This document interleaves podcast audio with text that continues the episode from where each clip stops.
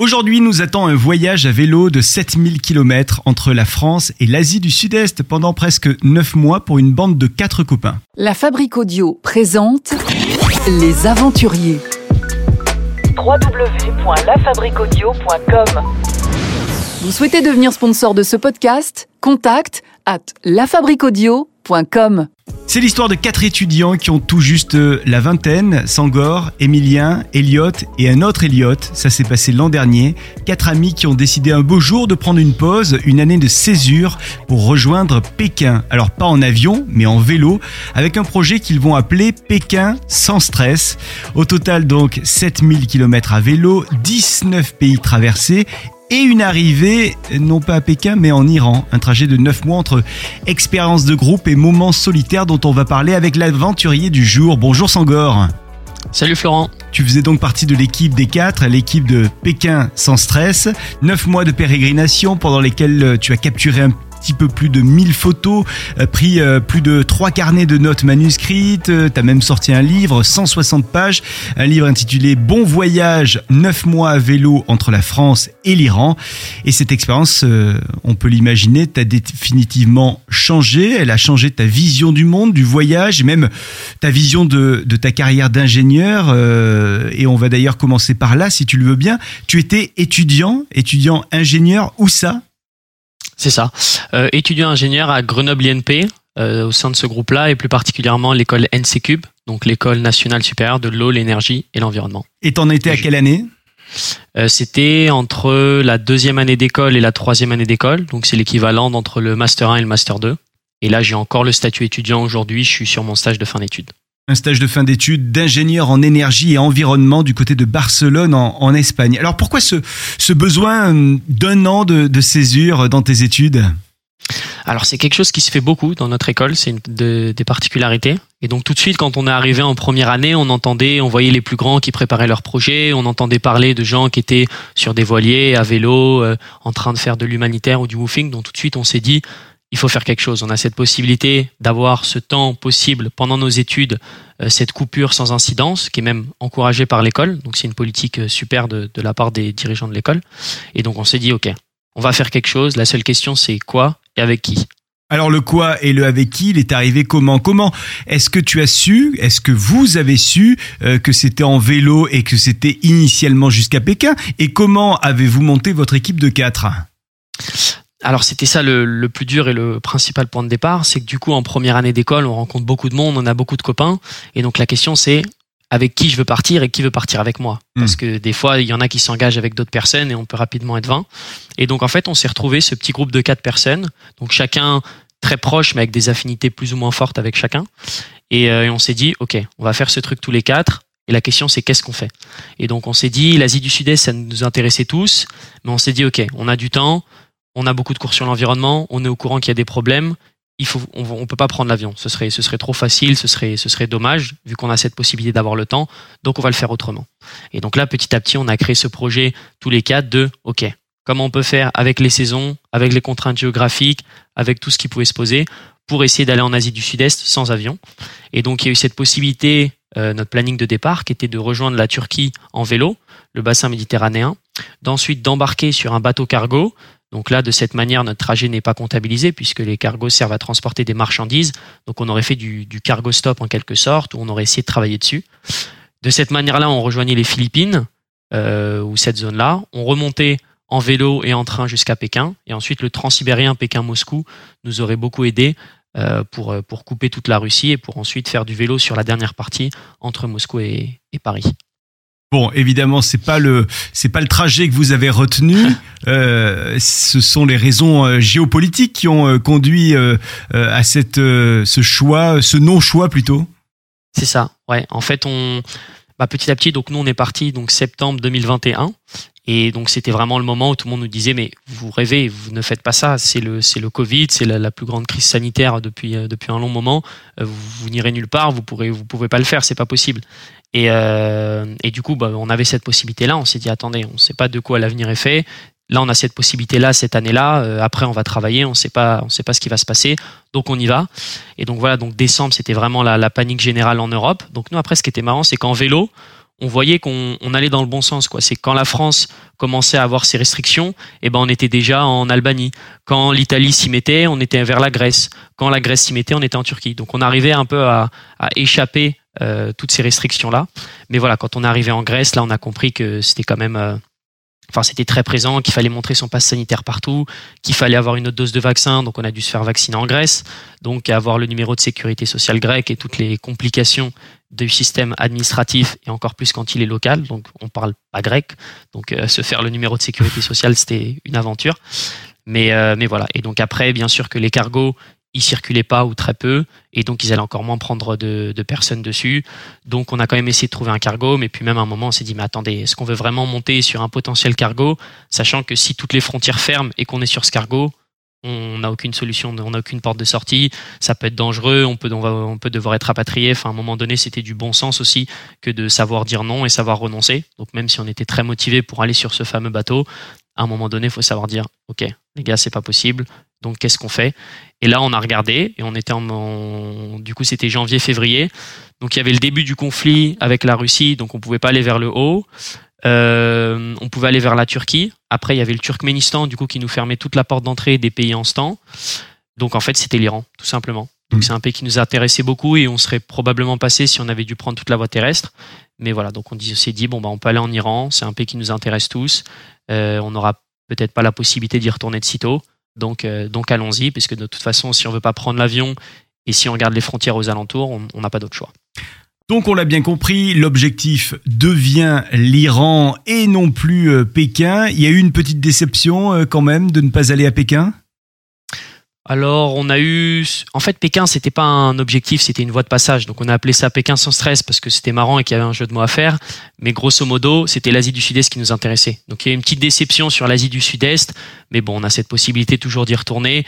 Et puis voilà, c'est ce qu'on a découvert aussi pendant le voyage que bah c'est bien d'avoir une ambition, c'est ça qui nous fait avancer, mais, euh, mais c'est bien aussi de, de, savoir changer ses plans et d'être surpris aussi. Le voyage, c'est pour ça qu'on le fait, c'est pour tout ce qui peut arriver, tous les imprévus. Donc voilà, en octobre, jamais j'aurais imaginé que je passerais en Iran. Et ben au final, j'y ai passé un mois et demi et c'était une expérience incroyable. Donc au final, c'est ça c'est un mal pour un bien.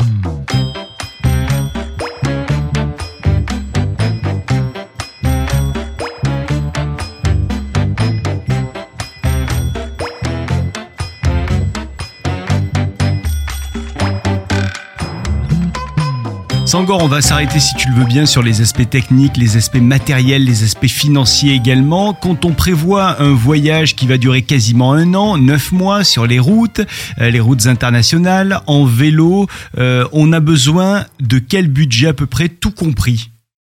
Alors tout compris, je pense que ces neuf mois m'ont coûté entre 6 et 8 000 euros, je pense. Donc 7 000 euros pour neuf mois. Donc en comptant l'achat du vélo, l'achat des tentes, l'achat du matériel. Euh, il y avait quelques deux trois trucs qu'on avait, mais globalement on a tout acheté.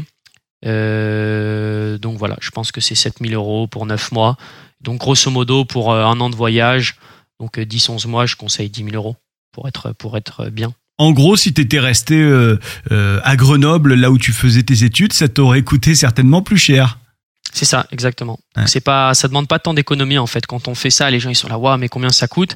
Et au final, bah pas tant que ça par rapport à un cadre de vie étudiante ou un cadre de vie standard. En fait, le fait de pas avoir de loyer et de vivre très simplement, donc en, en cuisinant au réchaud, donc des, des, choses quand même assez simples. Ensuite, on a les dans des pays qui sont quand même euh, un peu moins chers.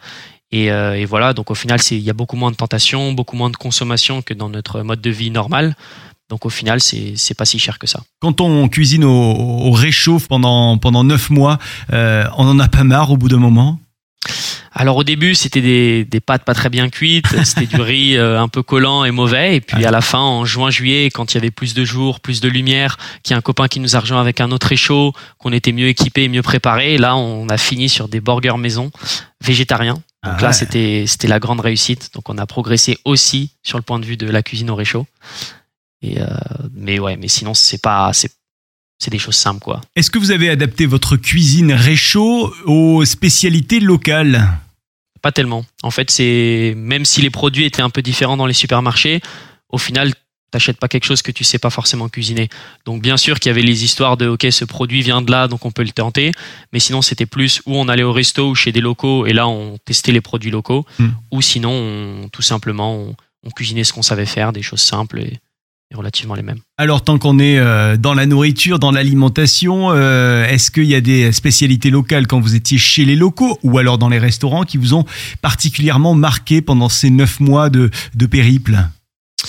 Euh, alors la Turquie, la Turquie c'était un super pays culinaire. Ouais. Donc il y en a un dont je, je tairai le nom qui a pris euh, 9 kilos pendant le voyage et, la, et la Turquie est pour beaucoup. Il part, euh, il part 9 mois à vélo et ce qu'il trouve à dire en rentrant c'est tout, tout le monde attend des, des jambes en acier etc. Et non, il est revenu avec 9 kilos en plus qu'il a tout de suite reperdu puisqu'il est très sportif.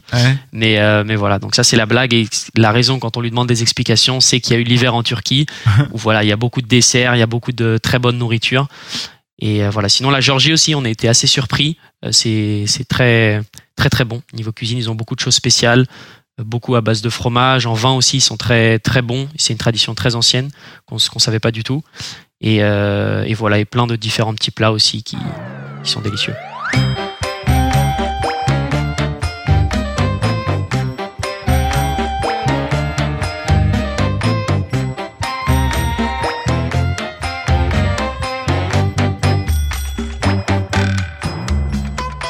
Sangor, tu viens de nous le dire, euh, ton l'un de tes potes qui a pris 9 kilos euh, pendant ces 9 mois, lui, il a, et remarque, ça fait 1 kilo par mois, c'est pas mal. C'est ça.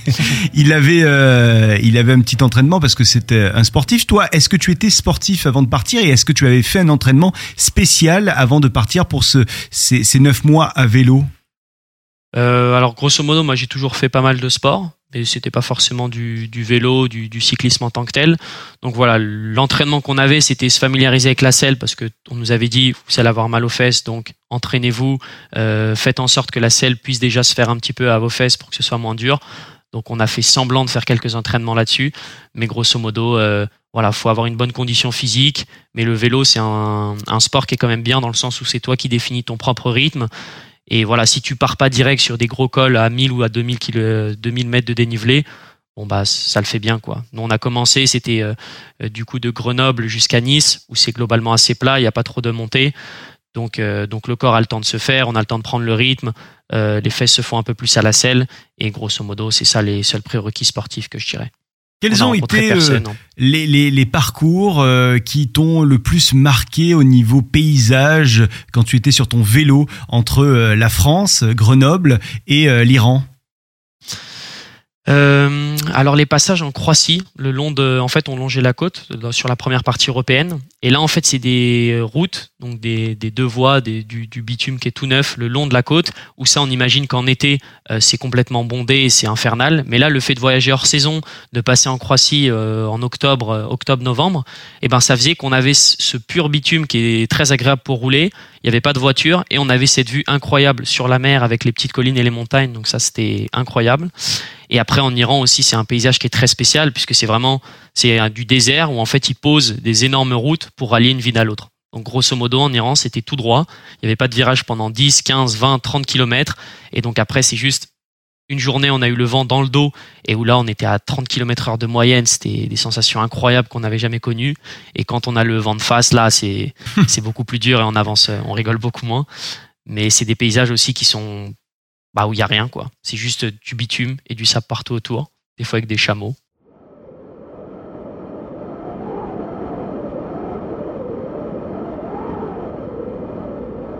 Tu le disais euh, souvent, euh, c'est plat, mais il n'y a pas que du plat, il y a également des cols, il y a également des montées, des descentes. Euh, où est-ce que sont les, endroits euh, compliqués au niveau des, des montées et des descentes? Alors il me semble de mémoire qu'en Croatie au Monténégro, on a eu une, une grosse côte à un moment. L'Albanie aussi qui est très vallonnée. Et euh, après, de toute façon, on a évité les Alpes puisque c'était au début et que ça nous, on préférait longer la côte. Et donc voilà, le fait de longer la côte déjà, ça fait que c'est pas non plus le- les endroits, c'est pas là qu'on trouve les endroits les plus vallonnés. Mais voilà, Croatie, Albanie, ça montait pas mal. La Turquie, ça montait beaucoup, même si on n'a pas pédalé là. De, ce qu'on a entendu, c'était un, c'est un endroit qui est quand même très, euh, très montagneux. Donc, euh, donc voilà, je dirais Croatie, Albanie, c'est quand même là où on s'est fait le plus de, de boss. Est-ce que il y a des euh, chemins particuliers? Est-ce qu'il y a des, des, euh, des voies vertes particulières que vous avez euh, suivies pendant tout votre trajet entre la France et l'Iran? Euh, alors oui, il y a l'Eurovélo, qui est un, que les cyclistes reconnaîtront, qui est une voie euh, de vélo qui passe à travers toute l'Europe. Donc ça, on l'a beaucoup suivi. Donc elle prend différents noms. Donc on a suivi l'Aida un moment, qui était en Italie. Donc il y avait des petits stickers reconnaissables où quand on les voyait, on savait qu'on était dans la bonne direction. Mais voilà, sinon c'est l'Eurovélo qui a différentes sections, qui portent différents numéros que j'ai plus en tête. Mais voilà, c'est ça qui est bien, c'est que le vélo en Europe, tout est, enfin, il y a la possibilité d'avoir une piste cyclable sur toute la route. Après, des fois, la piste cyclable est plus ou moins imaginaire ou inexistante, mais grosso modo, c'est, on est censé quand même sur tout notre itinéraire jusqu'en Grèce et en Turquie, on était censé avoir de la piste cyclable tout du long.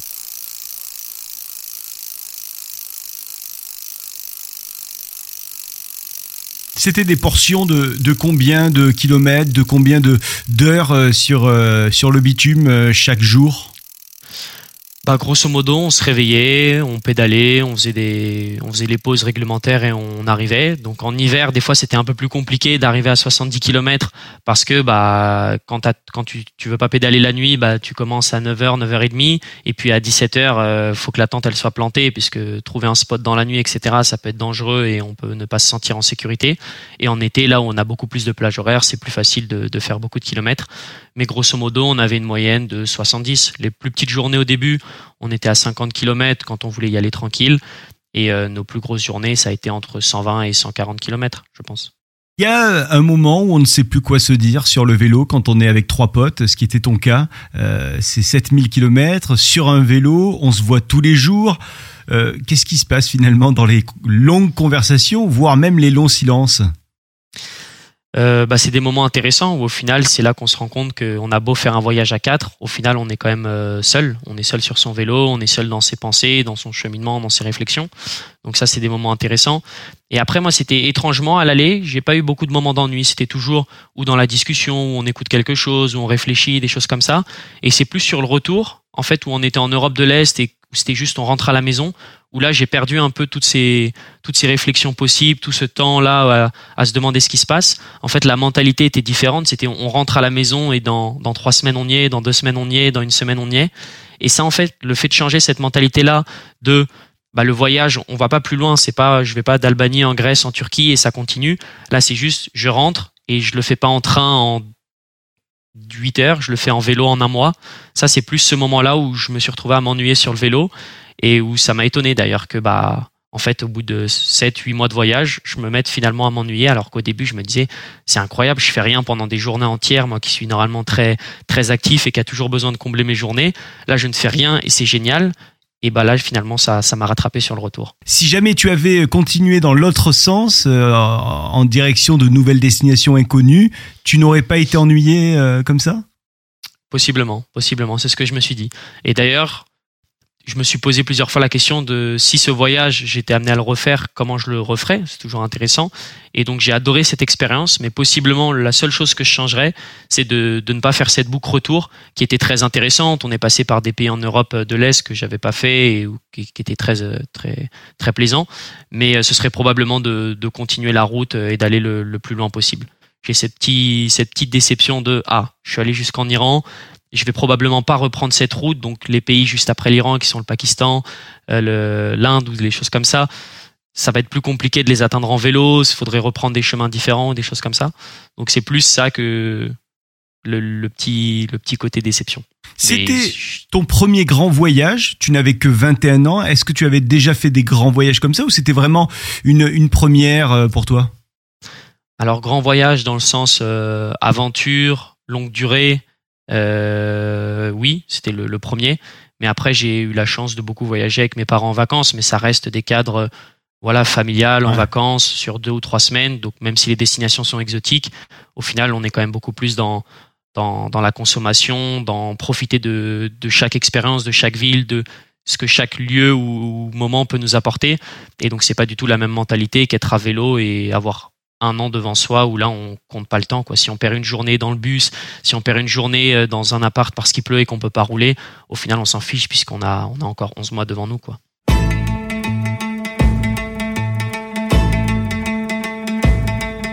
Comment on gère le fait de vivre euh, entre potes pendant autant de temps? Il y a eu des moments de tension entre, entre vous quatre? Bien sûr, bien sûr. Euh, bah, c'est aussi très intéressant. C'est que du coup, au début, on n'était pas forcément très ouvert sur notre communication, des choses comme ça.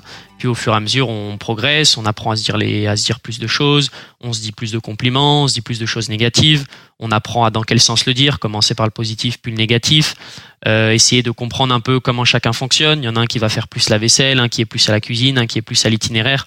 Donc ça, ça se fait un peu naturellement. Euh, chacun aussi a, fonctionne différemment, a différentes qualités, différents défauts. Donc plus on se connaissait, plus on arrivait à composer avec chacun. Aussi dans la façon de faire des autres voyageurs. Donc quand on a croisé des, des voyageurs allemands qui nous disaient que bah, eux tous les mardis ils faisaient un point que ça aille bien ou que ça aille pas bien, on s'est dit que c'était une bonne idée, on s'en est inspiré et au final on n'attendait pas que ça aille mal pour en parler. On se disait bon bah faisons-nous un, un rendez-vous régulier.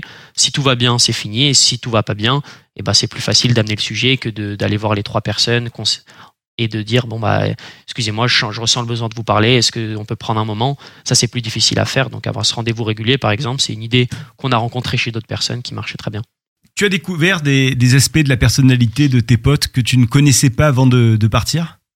Bah grosso modo donc on était quand même un groupe qui se connaissait bien. Mais oui on se rend compte de plus de choses on se rend compte sur des amitiés qu'on avait depuis un moment et ben en fait on se disait ah oui c'est vrai qu'en fait bah, à ce moment-là ça allait pas trop mais on s'en est jamais rendu compte. Ou euh, c'est vrai que oui toi j'aimais déjà beaucoup comment t'étais à ce moment-là. Donc euh, non bien sûr c'est une amitié qui continue qui progresse dans d'autres euh, dans d'autres dimensions Comment se fait le lead dans ce genre d'aventure? Parce que c'est vrai qu'on entend souvent parler de, lead, de, leadership dans les, aventures professionnelles. Là, au fond, euh, y a-t-il un vrai besoin d'avoir un leader? Et, euh, est-ce que finalement, euh, justement, c'est pas ce qu'on vient rechercher, le fait que on est dans un endroit où il n'y aura pas de leader? Bah, ça, c'est une question intéressante parce que ça nous a surpris. On nous a posé beaucoup la question, notamment en Turquie ou en Iran, quand des voitures nous arrêtaient, que ce soit euh, la police ou des gens qui voulaient des informations. Souvent, ils disaient qui est le leader de votre groupe? Et donc, au début, on comprenait pas trop. on se disait mais pourquoi ils nous posent cette question-là? Et donc, on leur expliquait bah, on n'a pas de leader. On est, on est tous les quatre, on voyage ensemble. Et donc, non, il n'y a pas du tout de position de leadership. C'est chacun a ses responsabilités différentes. Tout le monde est utile au groupe. Il y en a chacun sait ce qu'il apporte au groupe. Chacun connaît euh, bah, là où il là où il se distingue des autres. Et, euh, et voilà il n'y en a pas un qui était moins important qu'un autre etc c'est vraiment la, de la cohésion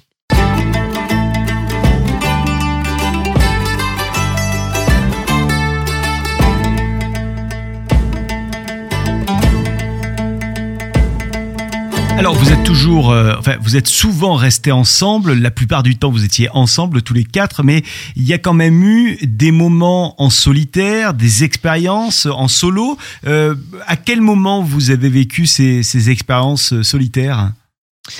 Bah, grosso modo, donc on était, il y a eu une première séparation, c'est qu'en fait tout simplement quelqu'un a eu un problème de passeport, donc il a dû partir plutôt à Athènes, donc il a raccourci euh, d'une semaine le vélo pour aller à Athènes et faire ses démarches de passeport, donc on s'est retrouvé à trois. Donc ça, ça a été le premier moment euh, sans lui. Mais sinon, la vraie séparation, c'est quand on est arrivé en Turquie et qu'on s'est dit bon, bah là on peut pas aller plus loin. Il neige, il fait euh, moins 10 degrés la nuit, donc on peut faire du camping, mais est-ce qu'on veut vraiment s'infliger ça? Non. Donc on peut s'autoriser du temps, un temps de, de workaway, d'aller faire différentes expériences. Et euh, chacun le voyait différemment. Il y en a qui le voyaient, bon bah moi j'ai envie de le faire tout seul. Moi je peux le faire à deux, je peux le faire à trois. Mais voilà, moi en ce qui me concerne, je trouvais ça dommage de toujours rester à quatre et de pas en profiter pour expérimenter tous les types de voyages. Donc je suis parti avec deux personnes que j'ai rencontrées euh, sur un terrain de foot à un moment donné. Je suis parti euh, trois jours après pendant deux semaines avec eux. Après j'ai voyagé tout seul. J'ai rencontré quelqu'un d'autre où j'ai voyagé un petit peu avec lui. Donc c'est vraiment chacun, euh, chacun a, a, eu son petit rythme pendant deux mois pour expérimenter euh, ce qu'il voulait expérimenter à ce moment-là. Est-ce que tu as des euh, rencontres particulières qui t'ont là aussi un petit peu bousculé, un petit peu marqué dans ce périple de neuf mois? Bah, Par exemple, un, un Allemand de 30 ans qui s'appelle Tony, que j'ai rencontré. Ça, c'était très intéressant puisqu'on s'est rencontré vraiment la rencontre est amusante, c'est qu'il était avec, euh, il était là, il passait un coup de fil et je l'ai pris en photo, lui et sa copine. Et je me suis dit bon, est-ce que je vais les voir? Et je leur dis que je les ai pris en photo et je leur propose de leur envoyer. Et je me suis dit bon, ce serait bête euh, de, faire le timide là-dessus. Donc je suis allé les voir et on a commencé à discuter et le courant est tout de suite bien passé. Et ensuite on a passé du coup cinq jours ensemble. On a réussi à se revoir en Georgie. Quand je suis rentré en Allemagne, lui il est rentré à ce moment-là, donc on s'est revu là et on est toujours en contact régulièrement. Et le, la chose particulière, c'est que Aujourd'hui, je le considère comme un de mes, mes super amis et il a euh, plus de 30 ans quoi. Donc c'est la première fois qu'en fait, on est dans ce système scolaire où bah, tous nos amis ont le même âge que nous et où les personnes qui ont un an, deux ans de plus au sein de l'école on les voit différemment, ils sont plus grands, les plus petits on les voit aussi différemment. Et là en fait c'était bah cette année-là, voilà, j'ai maintenant mes, mes amis, ils ont, il y en a qui ont 18 ans, il y en a qui ont, qui ont 30 ans, et euh, il m'a pas du tout considéré par rapport à l'âge, le fait qu'il était plus vieux, c'était tout de suite d'égal à égal. On avait des choses à se dire, on avait des choses à s'apporter, on rigolait énormément ensemble.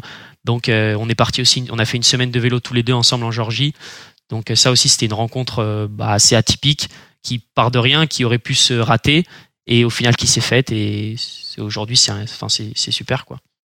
Tu as la sensation que ce périple t'a fait euh, euh, grandir plus vite? Tu avais à peine 21 ans quand il s'est fait, ce voyage. Est-ce qu'il t'a fait prendre quelques années en, en à peine 9 mois?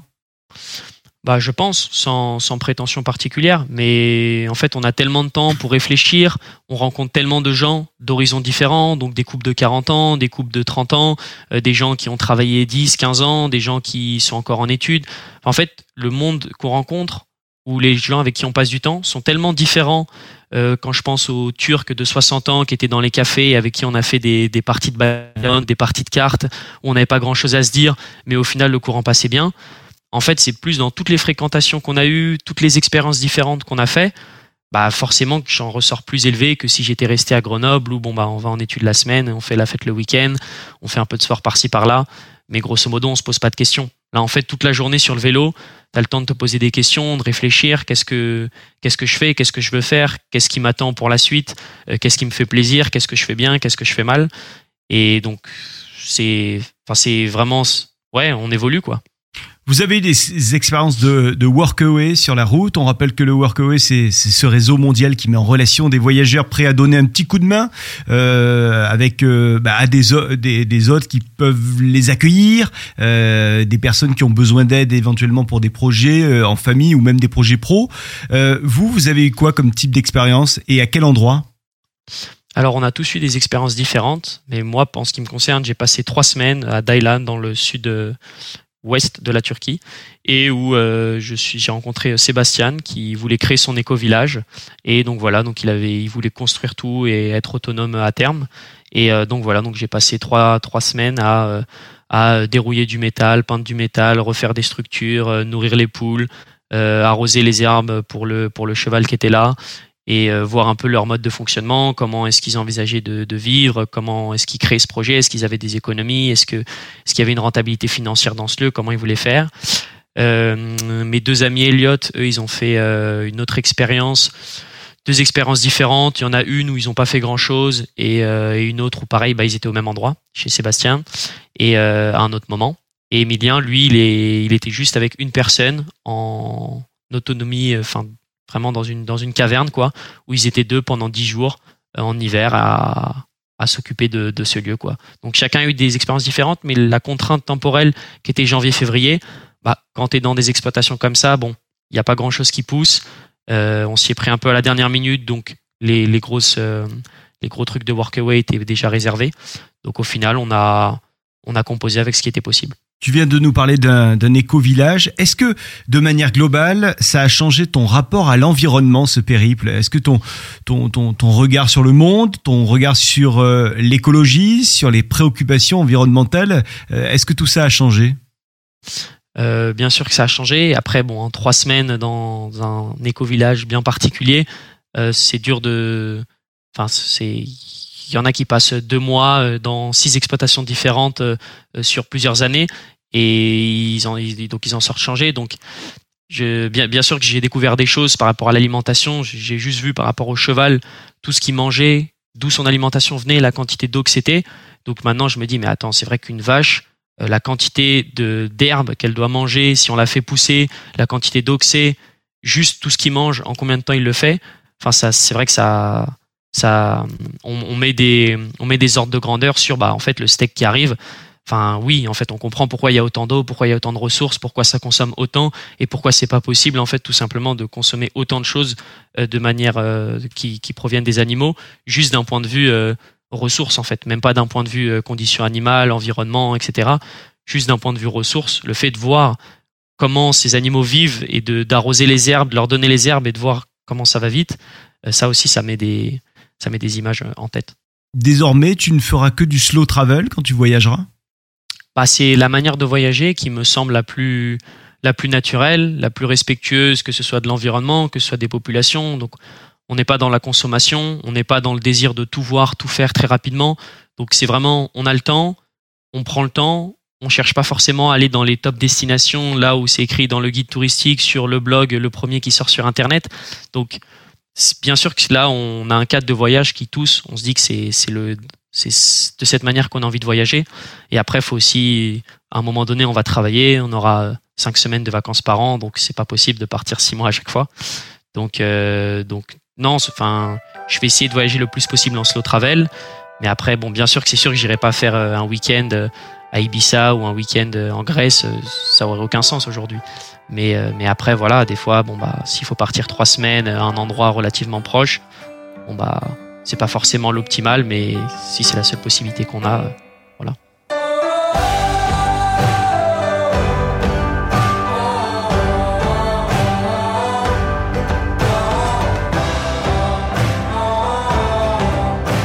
Pendant ces neuf mois, il vous est arrivé des aventures incroyables Alors oui, bien sûr. En fait, ce voyage en, vélo, en fait, c'est vraiment tous les jours. Il n'y a rien qui est identique. C'est, on fait du vélo, croise des gens qu'on pensait pas croiser, on arrive dans des villes où même si on le voulait, on pourrait pas y retourner parce qu'elles étaient perdues, etc. Donc en fait, c'est de la surprise constante. Donc euh, des anecdotes, oui, tous les jours, c'était des anecdotes euh, différentes. Une, une anecdote qu'on raconte quelquefois parce qu'elle est assez intéressante à analyser, c'est donc il faisait super froid, il faisait moins 10 degrés en Grèce. Les policiers nous arrêtaient sur la route pour nous dire euh, qu'est-ce que vous faites, où est-ce que vous dormez, ne dormez pas dehors, euh, il fait très froid, quoi, c'est dangereux pour vous. Donc on arrive dans un endroit un petit peu, euh, on se dit qu'on va, on va occuper pour la nuit, il y a l'air d'avoir personne. Donc c'est, ça a l'air d'être un espèce de restaurant qui est fermé puisque c'est l'hiver et en Grèce il y a beaucoup de choses qui sont fermées en hiver. Donc on s'installe là, on, met en place nos matelas, on se met sous les tables qui sont euh, dans un espèce de truc protégé par du plastique pour protéger du vent. Et là, des voitures de police arrivent. Donc là, on se dit, oh mince. Et tout de suite, assez agressive, euh, assez agressive. Euh, qu'est-ce que qu'est-ce que vous faites? Où êtes-vous? Contre le mur, etc. Donc là, on se dit, oh mince. Et euh, donc là, on essaie de se montrer le plus gentil possible. On joue la carte des touristes en vélo. Donc leur anglais était un peu approximatif. Donc voilà, on est beaucoup dans les mimiques, dans le sourire. On essaie de rassurer le plus possible. Euh, très vite, ok, montrez-nous vos passeports. Et là, boum, on sort le passeport français. Et oh, tout de suite, la tension redescend. Un policier s'autorise une blague, donc on comprend qu'on n'aura pas trop d'ennuis. Et, euh, et donc voilà, donc on leur explique, il fait trop froid, on veut juste passer la nuit là. Demain matin, on est parti, on va pas laisser de, on va pas laisser de déchets. On, leur explique un peu notre démarche. Voilà, on est des, des cyclistes français qui voyagent. On leur explique un peu le projet. Donc tout de suite, tout de suite, ça rassure et ça met, ça met de meilleure humeur. Et, euh, et donc voilà, donc on a eu assez peur au début et au final, bon, tout s'est bien passé. On comprend qu'ils cherchaient, ils nous le disent eux-mêmes, en fait, des Syriens ou des, non des, des, personnes non européennes. Donc là aussi, on s'est posé la question, mais enfin, on, est des humains et les, Syriens sont des humains aussi. Pourquoi est-ce que juste le fait de sortir le passeport français, tout de suite vous montrez plus gentil? Et en fait, ces policiers sont revenus 15 minutes après en nous apportant des kebabs, euh, une bouteille de vin et en nous apportant aussi le petit déjeuner euh, pour le lendemain. Et donc là, on s'est dit attends, mais c'est incroyable quoi. Là, on squatte un endroit, les policiers veulent nous déloger. Au final, ils nous délogent pas. En plus, ils nous apportent de la nourriture. Donc en fait, on était, enfin moi, je me suis limite senti mal à l'aise de bah pourquoi juste le fait que je leur ai montré ce passeport français, ça le, ça change leur attitude au point que bah voilà, on a rigolé avec eux. Ils nous ont dit, euh, en fait, c'était une salle de mariage. Donc ils nous ont dit bon bah on espère que vous viendrez vous marier là. Euh, n'hésitez pas à nous dire si vous venez euh, vous marier là, etc. Et, et voilà. Et on s'est dit mais attendez, si on n'avait pas eu ce passeport, bah on serait peut-être là en cellule, on serait renvoyé chez nous on ne sait pas dans quelles conditions on aurait été détenu. Et donc ça, c'est une histoire qui nous fait penser bah, que oui, on est chanceux d'être français, mais pourquoi en fait? Qu'est-ce qui justifie ça?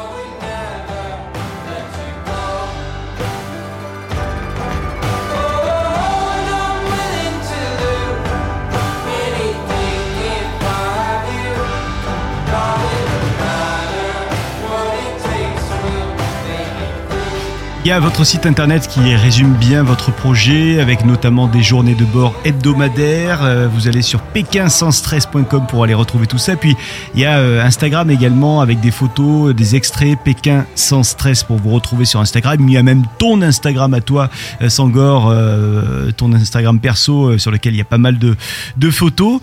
Avant de se quitter, tiens, j'ai envie de te poser quelques questions auxquelles tu vas me répondre à la volée de manière assez rapide. Quel est le pays qui t'a le plus marqué si tu devais en retenir un seul Turquie.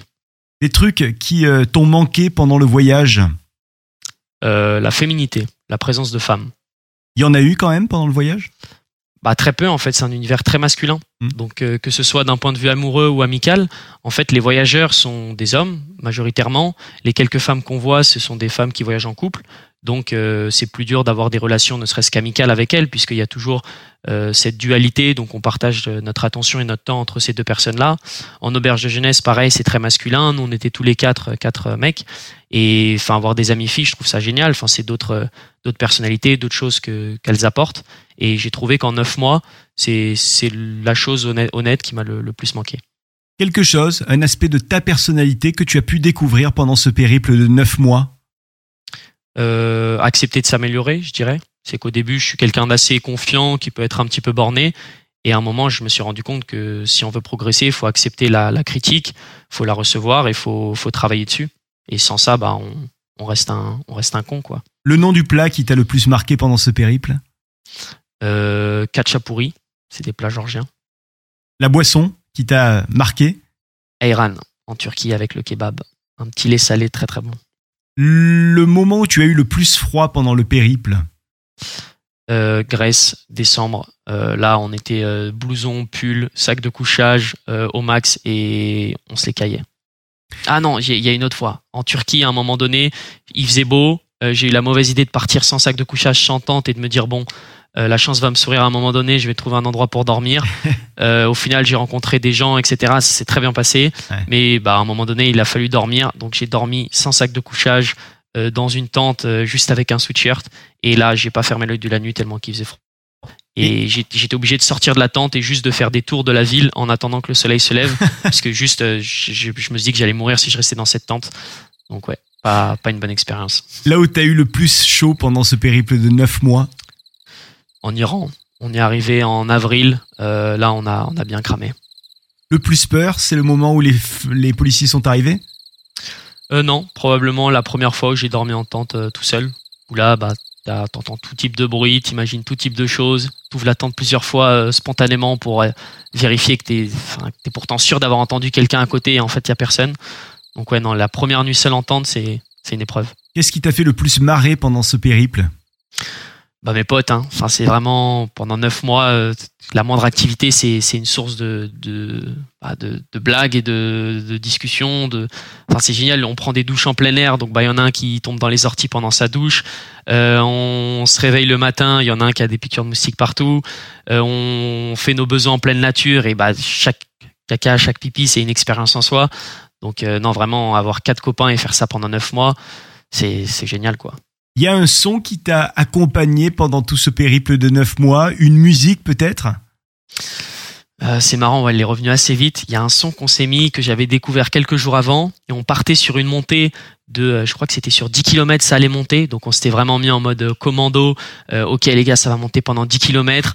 on se fait une playlist partagée et c'est moi qui ai mis le premier son. Donc on avait tous le, on écoutait tous la même chose et donc ça s'appelle Jump for Joy et c'est une musique qui part très très vite et donc on est parti dans cette montée tous au rythme de la musique en faisant la course et au premier virage on était complètement cuit. On était ah, mais pourquoi est-ce qu'on a fait ça? Là On a encore 10 km à monter, Mhm. on n'a plus de jus euh, et voilà. Ah, c'était marrant. Si ton aventure devait avoir un titre de film qui existe déjà, ça serait quoi le, le titre?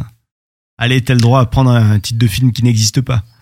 Euh, probablement euh, euh, devenir un adulte.